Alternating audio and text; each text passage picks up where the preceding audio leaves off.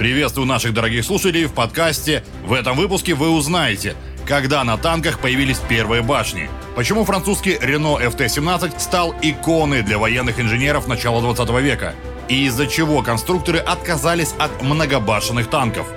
Слушайте прямо сейчас.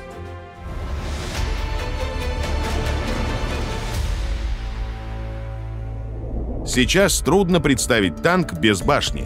Но первые танки их не имели – Вооружение на них устанавливалось в корпусе, боевых рубках или в специальных выступах на бортах – спансонах. Эта схема напрямую перекочевала с военных кораблей. Углы обстрела при таком конструкционном решении были ограниченными.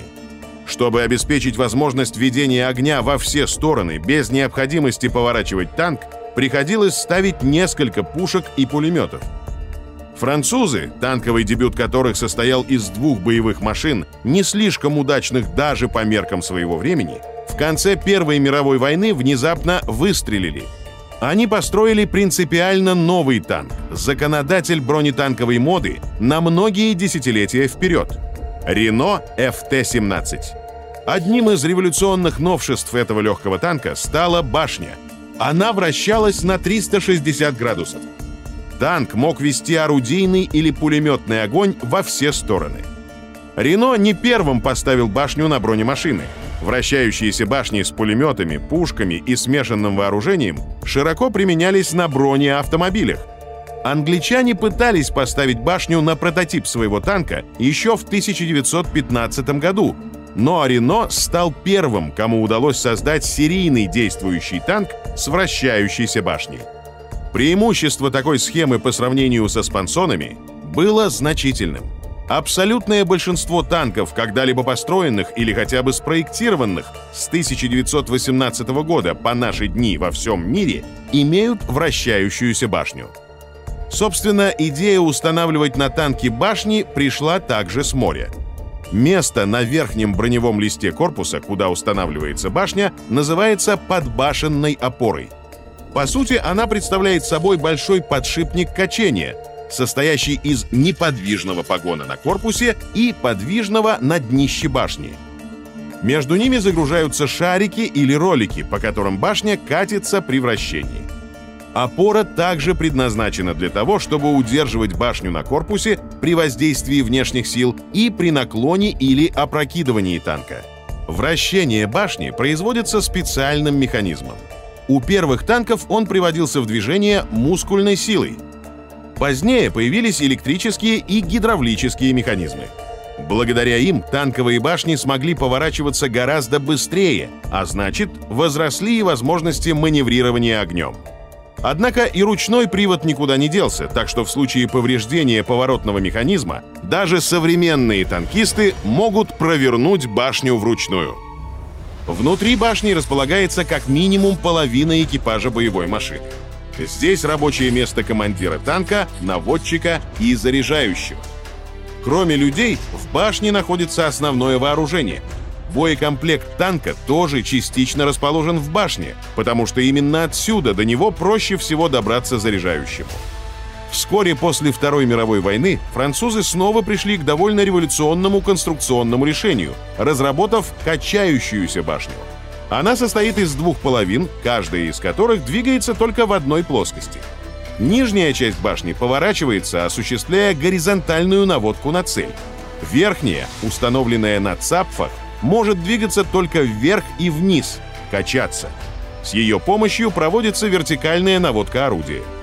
Танки с качающимися башнями, как правило, оснащались автоматом заряжания, так что заряжающего из состава убрали.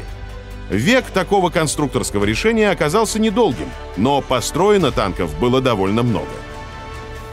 Еще в 60-е годы 20 века зародилась, а теперь активно развивается тенденция делать башню полностью необитаемой. Это позволяет нарастить башенную броню и изолировать танкистов от боеукладки – Схема выглядит перспективно, но получит ли она широкое распространение, покажет время.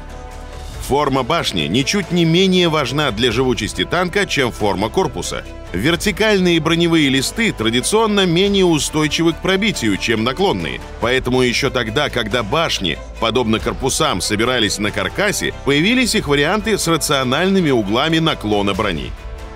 Башни можно приблизительно разделить на несколько типов. Цилиндрические башни выглядят как обычный цилиндр без наклонных стенок.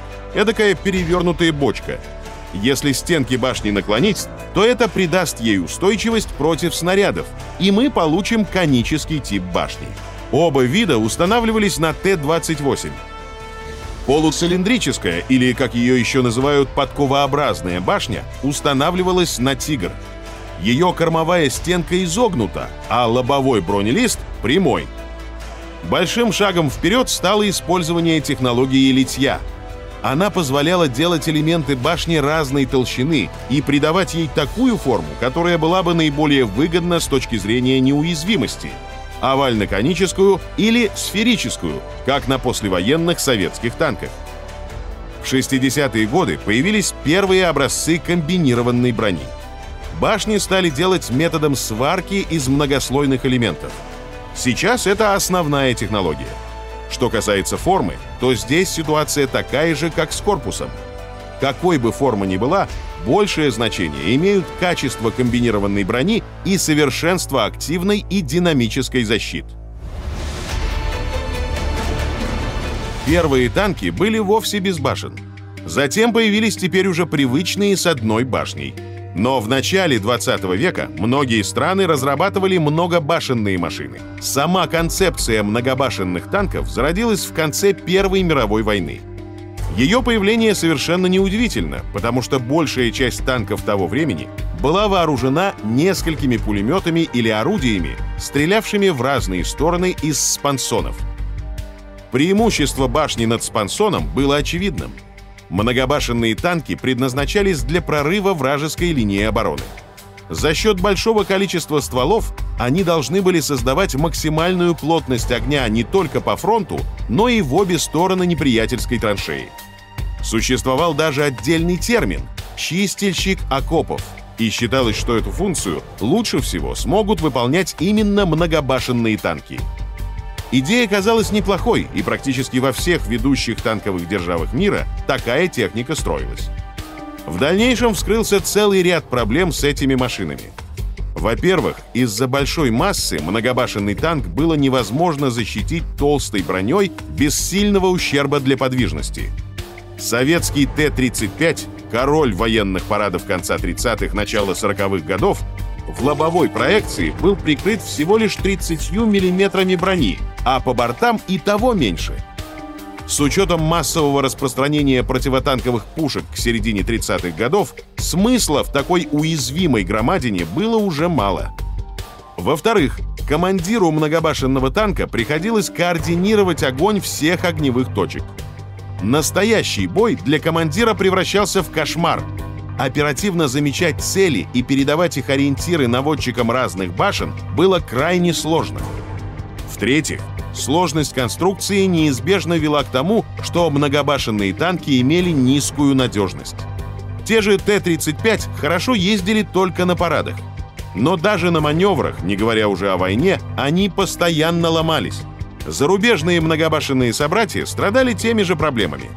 Внушительные и эффектные боевые машины, ощетинившиеся множеством стволов, оказались дорогими, тяжелыми и сложными – и поэтому уступили место танкам с одной башней, которые в 20 веке продемонстрировали свое превосходство во всей красе.